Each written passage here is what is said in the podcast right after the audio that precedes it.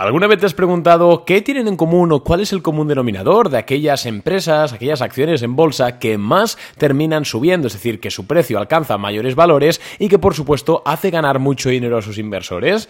Bueno, pues en este podcast quiero compartirte ciertos comunes denominadores o ciertos rasgos que estadísticamente y probabilísticamente, ¿vale? Esto no es algo seguro, recordemos que estamos en bolsa, pero que pues estadísticamente te harán ganar mucho dinero en bolsa. Obviamente le he puesto un título pretencioso a este podcast, puesto a comprar este tipo de acciones y hazte rico. Por supuesto, te vas a hacer rico dependiendo del dinero que inviertas en bolsa, de la experiencia que tengas y, por supuesto, de lo bien que lo hagas. Esto es algo bastante importante y a tener en cuenta. Pero quedaba mejor y la verdad es que creo que en este podcast sí que te voy a aportar el suficiente valor como para que me pases por alto un poquito este clickbait. Así que antes de empezar y rápidamente decirte que puedes valorar este podcast con 5 estrellitas en Spotify, en Apple Podcast, donde sea que que estés, donde sea que, que, escuchas estos podcasts, en tu reproductor favorito de streaming, y también decirte Perdón, que tenía un, casi, casi me muero. También decirte que tenemos una newsletter en la cual mandamos diariamente un correo electrónico resumiendo lo principal de ese día en el mercado. Os lo digo porque aparte de mandar información muy interesante por ahí y además cero spam, porque es que mandamos cero spam, hoy me acaba de llegar una, una factura bastante elevada de la compañía, de la plataforma que uso para mandar estos correos, porque se ve que me he pasado enviando correos. He enviado demasiados, muchos más de los que mi plan tenía, tenía permitido, así que me han metido un estacazo y digo, oye, ya que me han cobrado tanto, pues que al menos los del podcast se suscriban. Así que os dejo el enlace para suscribiros en la cajita de más información de este podcast. Y dicho esto, vamos ya a hablar con estos comunes denominadores, de, estas acciones que mejor se comportan. En primer lugar, quiero decirte que, por supuesto, eh, no es algo seguro. Esto creo que es de perogrullo, pero estamos hablando de bolsa, estamos hablando de especulación, porque en este podcast sí es cierto que hay muchas acciones, por supuesto, que, que ganan muchísimo en el largo plazo, pero es, al menos bajo mi punto de vista, más complicado de encontrarlas o más o donde más el azar juega, juega, juega, juega partido, toma partido, que no en acciones en las cuales pues podemos tener a un plazo corto, a un plazo de swing trade. El swing trade va desde lo que solemos hacer nosotros en Boring Capital, de tenerlas en plazo entre una y seis semanas, más o menos, como también hay swing trades de más, de más largo de un plazo más largo, de meses, incluso, bueno, años no, pero meses sí. Entonces, esto ya, insisto, es estilo de cada uno. Y en este tiempo en el cual nosotros tenemos una acción comprada en swing trade, porque vamos a corto plazo, pero esto, ¿no? Entre unas seis semanas o algunos meses, pues pueden suceder muchas cosas y entre ellas pueden haber subidas absolutamente estratosféricas de la acción. Entonces, vamos a ver qué comunes denominadores se tienen que dar y sobre todo los que buscamos nosotros en Boring Capital para encontrar estas empresas. En primer lugar, tenemos que entender un poquito de teoría muy básica de ciclos económicos. Normalmente, ah, o siempre hay acciones que te van a dar buenos rendimientos en bolsa, ¿vale? Esto siempre. Lo hemos hablado muchas veces, da igual que se esté cayendo el cielo, da igual que haya una guerra, que haya inflación, que haya una pandemia, que no haya nada, da igual, siempre va a haber una acción, un sector que se estén beneficiando. Entonces, no te preocupes lo más mínimo porque, insisto, siempre, siempre, siempre va a haber acciones que suban, siempre va a haber sectores que se beneficien, entonces siempre se puede ser rentable en bolsa. Y si no, pues el claro ejemplo somos nosotros en Boring Capital, que llevamos más de cuatro años eh, haciéndolo público, todas nuestras rentabilidades, y oye, que en los últimos cuatro años anda que no han pasado cosas. Guerra comercial con China, una pandemia, una época muy buena en la cual se expandió monetariamente, 2020, 2021, un tapering, inflación alta, una guerra, bueno, ha pasado absolutamente absolutamente de todo y hemos conseguido ser rentables casi todos los meses de estos últimos años. Entonces, soy el ejemplo y somos el ejemplo vivo de que esto es posible y tampoco es nada extraño. Yo tengo muchos colegas de profesión, incluso amigos que se dedican a lo mismo que yo y son rentables. Es decir, no es tampoco nada de que yo esté bendecido ni que yo sea muy inteligente en absoluto. Simplemente es, es aplicar unas reglas muy simples y pues ir perfeccionándolas con la experiencia. Pero un poquito de, teoría básica, recordemos que obviamente cuando estamos en un periodo económico expansivo, de políticas monetarias expansivas, obviamente hay más acciones que lo hacen mejor, por lo cual es más fácil ganar en bolsa y es más fácil encontrar este tipo de acciones top performers, ¿no? O super performers, es decir, que se comportan muy bien. Y con comportarse muy bien estoy hablando de rentabilidades en pocos meses de un 20, 30, 40, 50, 100% incluso llegado a ver, incluso he llegado a ver 100% en días, ¿no? Recordemos la, la famosa famosa operación que hicimos en Boring Capital comprando Fubo TV, que la compramos un lunes y la vendimos un viernes con un 100% de rentabilidad. Esas cosas existen y obviamente eh, no suelen pasar todos los días, ojalá, pero existen, son predecibles y es decir, se puede entrar. Quiero decir, lo hemos hecho varias veces con TIGR, con Futu, igual no 100% de rentabilidad en 5 días, pero sí 30, 40, 50. Quiero decir, cuando el momento económico es expansivo, es decir, los bancos centrales están, para que me entendáis, entre comillas, imprimiendo dinero, ¿no? Aumentando balance, el dinero fluye y recordemos que 5 de cada, perdón, 4 de cada 5 dólares que se imprimen en los bancos centrales, por dólares que se imprimen, acaban en Wall Street. Así que, eh, obviamente, si ves que de repente tu banco central está empezando a imprimir dinero, solo tienes que em, em, alocar tu dinero, tus ahorros en bolsa, porque se van a ver beneficiados y va a ser muy difícil que, que pierdas dinero.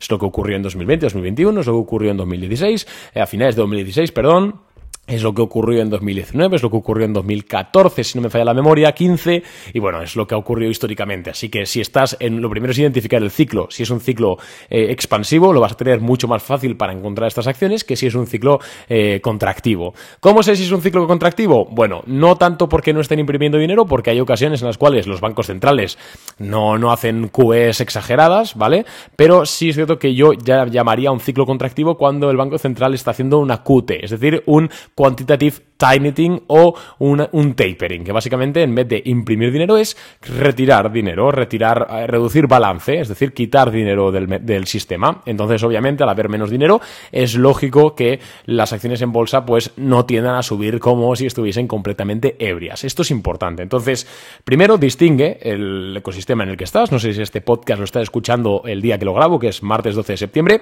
de 2023. Si estás escuchando en otro año, en otro mes, pues intenta evaluar esta situación porque te permitirá ayudar mejor. Insisto, en una época de, expansión monetaria puedes ser menos selectivo, puedes, puedes eh, hacer, dar más concesiones, seleccionar igual una empresa que te chirría algo, pero bueno, pinta bien, puedes ser un poco más laxo, ¿no? En tu selección cuando todo va bien, porque es más probable que siga, que todo vaya hacia arriba. Sin embargo, cuando estás en un periodo mm, monetario contractivo o en un periodo recesivo, lo que sea, sí tienes que ser bastante más exigente que las acciones que vas a comprar. No porque no se pueda ganar dinero, sino simplemente porque al haber menos liquidez ahí fuera, pues es posible que no se comporte con todo lo que todo lo bien que a ti te gustaría. Pero bueno, insisto, con estudio y con, y con acción se soluciona, así que no te preocupes lo más mínimo. Eso es lo primero que tenemos que tener en cuenta. Luego, como un denominador de acciones que se comportan muy bien, en primer lugar, crecimientos. Las acciones que mejor se comportan en bolsa son aquellas que suelen tener crecimientos altos. Por crecimientos altos me refiero a por encima del 25% crecimiento quarter to quarter, es decir, este trimestre comparado con el trimestre del año anterior, em, tanto en EPS como en ventas. Recordemos que las empresas normalmente miden su crecimiento. Hay muchas formas de medir el crecimiento, pero las más, las más importantes son NPS, Earnings Per Share, es decir, beneficios por acción, que vendría a ser el beneficio neto de la empresa, y en ventas. Ventas es la facturación. Entonces, aunque tu empresa ni, siquiera genere beneficio, si tiene EPS negativos significa que no genera beneficio, pero puede crecer igual. Una empresa puede tener menos un dólar de EPS y si el año siguiente tiene menos 0,50, ha, ha crecido un 100%. ¿Vale? Me explico. Porque ha reducido un 100% o ha crecido un 50%. Oye, ahora se me ha ido la cabeza. Pero bueno, en definitiva ha crecido porque ha pasado de perder un dólar a perder 0,50. Entonces ha habido un crecimiento en beneficios, aunque el beneficio siga siendo negativo. Entonces tenemos que buscar siempre por encima del 20-25% de crecimientos trimestrales. Si estamos, insisto, en, en, un periodo de expansión monetaria, que todo está happy, happy flower, como puede ser 2020, 2021, o en un periodo en el cual quizás un sector está en auge, como pueden ser las biofarmacéuticas, 2018, como pueden ser las tecnológicas en 2020, como pueden ser las petroleras en 2022, podríamos o deberíamos buscar más crecimientos, ¿vale? Pero así en orden normal, pues normalmente deberíamos buscar 20-25% en ambos, en ambos parámetros para tener claro que es una empresa con cierto crecimiento. Por supuesto, tenemos que mirar también más atrás, no solo el de un trimestre, ¿vale? Sino el de trimestre, quarter to quarter, luego el de comparado con el año pasado, y si tienes a, mano una gráfica de los últimos cinco años, ya lo rompes. Pero crecimiento es algo que tienen todas las empresas que suben en bolsa muchísimo. Luego también suelen tener vientos de cola. ¿Qué significa esto? las empresas que mejor se comportan en bolsa, o sea, la bolsa va por modas, eso tenemos que tenerlo claro, y hay dos formas de entrar en las modas, bien o mal.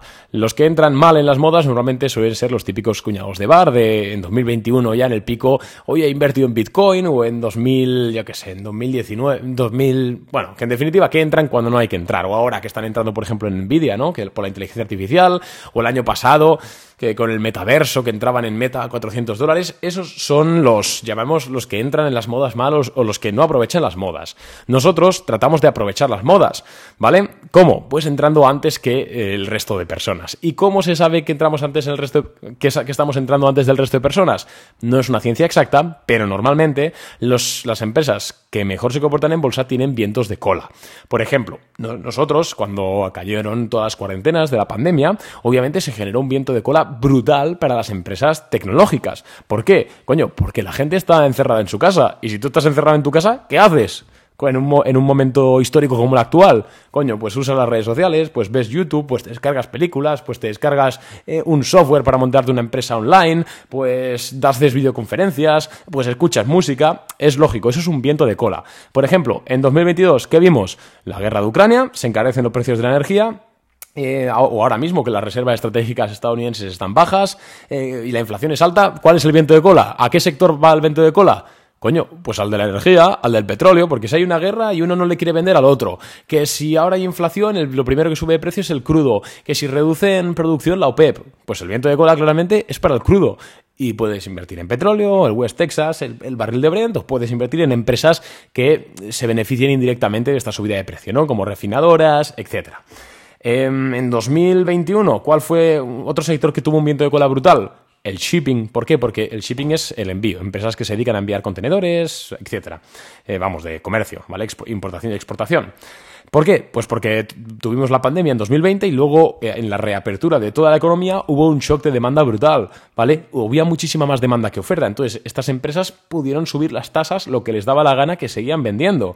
De hecho, se llegaron a ver, bueno, nosotros en Boring Capital operamos una empresa llamada ZIM, Z-I-M International Shipping, la operamos dos veces y creo que en total le ganamos más de un 30-40% de rentabilidad. ¿Por qué? Porque supimos identificar una empresa que estaba creciendo y en un sector de viento de cola, en este caso el shipping. Ahora no quieras mirar cómo está, está fastidiada. Insisto, tenemos que entrar en las modas sabiendo que son modas, sabiendo que no son para siempre, no hay que enamorarse de empresas, pero oye, pues tratando de entrar antes que el resto de la gente. Y esto se hace con información y detectando los vientos de cola.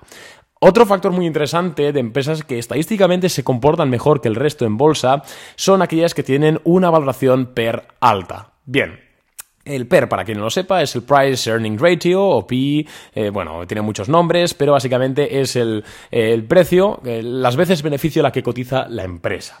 Por ejemplo, si una empresa, me lo invento, eh, gana a cabo del año mil dólares y su capitalización bursátil es de diez mil dólares, en este caso esta empresa estaría cotizando de forma muy simplificada a PER 10. ¿Por qué? Porque la cotización en bolsa, sus acciones, reflejan el valor 10 veces sus beneficios. ¿Vale? Cuidado porque hay empresas que directamente no, tienen PER. ¿Por qué? Porque el PER se hace em, dividiendo la capitalización bursátil de mercado entre los beneficios. ¿Qué ocurre? Que si una empresa no genera beneficios, no tendrá PER. ¿Por qué? Porque si dividimos la capitalización, la que sea X, entre algo negativo, nos dará error. Entonces, cuidado, ojo, que una empresa no tenga PER no significa que no podamos, em, que no podamos calcular su valoración. Ahora iremos a ello. Arno, pero ¿cómo que las empresas que tienen un PER alto, y por PER alto me refiero a más de 50, 60 veces beneficio, se benefician mejor? Si yo he leído en libros que la valoración tiene que ser bajita para estar comprando una empresa que está más o menos ceñida. Bueno amigos, pues resulta que nosotros estamos especulando, nosotros no estamos invirtiendo a largo plazo, nosotros queremos subirnos a una montaña rusa sabiendo que es una montaña rusa y pues con gestión de riesgo y varias, varias habilidades más, pues saber ir, ir saliéndonos y en definitiva hacer bastante dinero en un plazo corto. Entonces, las empresas que más suben en un plazo corto son las empresas de moda y las empresas con mucho crecimiento. Si una empresa tiene mucho crecimiento o pronostica, y esto es lo importante, se cree que en el futuro va a tener mucho crecimiento, el PER va a incrementar porque sus acciones van a subir aunque ahora mismo no está haciendo dinero, se piensa que en el futuro lo hará. Es por eso que grandes empresas históricamente, como por ejemplo Amazon, han llegado a estar a per 1000. Y sin embargo, han seguido subiendo y ha sido una de las empresas que más ha subido en toda la historia de bolsa. Em, pues, por ponerte otro ejemplo de una empresa que nosotros compramos en 2020, eh, la empresa, ¿cómo era? Zoom Video Telecommunications, ZM, la de, la de videoconferencias, llegó a estar a PER 400. PER 400. Obviamente no tiene ningún sentido racional, pero nosotros, sabiendo que no tenía sentido, compramos. ¿Por qué? Porque no nos interesa la valoración real de la empresa, sino nos, nos interesa el momentum, nos interesa que esa acción suba de precio para venderla nosotros. Estamos especulando, es una mentalidad diferente. La especulación bien hecha, por supuesto, tiene una rentabilidad mucho más alta que la inversión normal. También requiere más tiempo, requiere más conocimientos, por supuesto, tiene más riesgo. Bueno, bueno, eso de más riesgo depende. Pero, en definitiva, da unos rendimientos mucho mejores. Y siempre, siempre, siempre que busquemos empresas con PER alto, significa que hay interés detrás de, esa desde, de ese activo. Muchas personas, cuando empiezan a invertir, buscan PERs muy bajos, de 1, 2, 3, 5 veces beneficios. Y compran y se sorprenden viendo que esa acción incluso cae más de precio y se preguntan, coño, pero ¿cómo puede ser que caiga más de precio si está muy barata?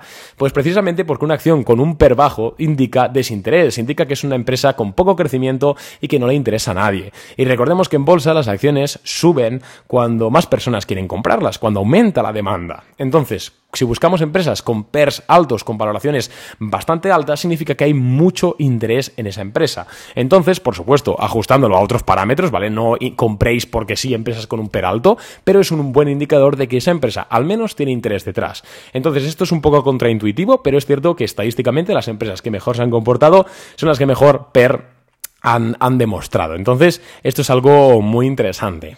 Y por último, eh, otra cosa que quiero comentar de las empresas que mejor se han comportado o de los comunes denominadores, y esto sí que es bastante importante, es que todas, todas, todas eh, realizan figuras de VCP o patrones de contracción de la volatilidad.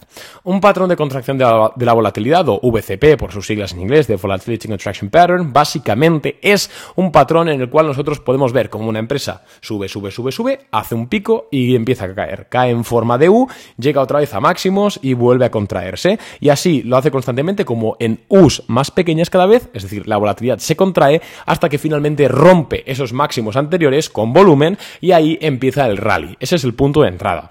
Es un poco complicado explicar esto en podcast, obviamente, por obvias razones, pero si tienes 9 euros por ahí, yo te recomiendo que compres nuestra guía de inversión, que es un ebook, unas 50 páginas que van al grano directo, sin nada de paja, con muchísimos ejemplos de acciones que yo mismo he operado durante los últimos años, que han salido bien, que han salido mal, cómo aprender y por supuesto el VCP es trending topic en este ebook donde puedes aprender a, invertir en bolsa como nosotros lo hemos hecho y hemos demostrado que somos más que rentables. Así que te recomiendo que le eches un vistazo en boringcapital.net o en el enlace que te dejo en la descripción. Pero si no sabes, bueno, bueno, pero bueno, si no quieres comprarlo, pues por internet seguramente encuentres eh, contenido. Eso sí, trata de cerciorar que sea, que venga de personas que realmente sepan de lo que hablan y no cualquier mindundi, por así decirlo.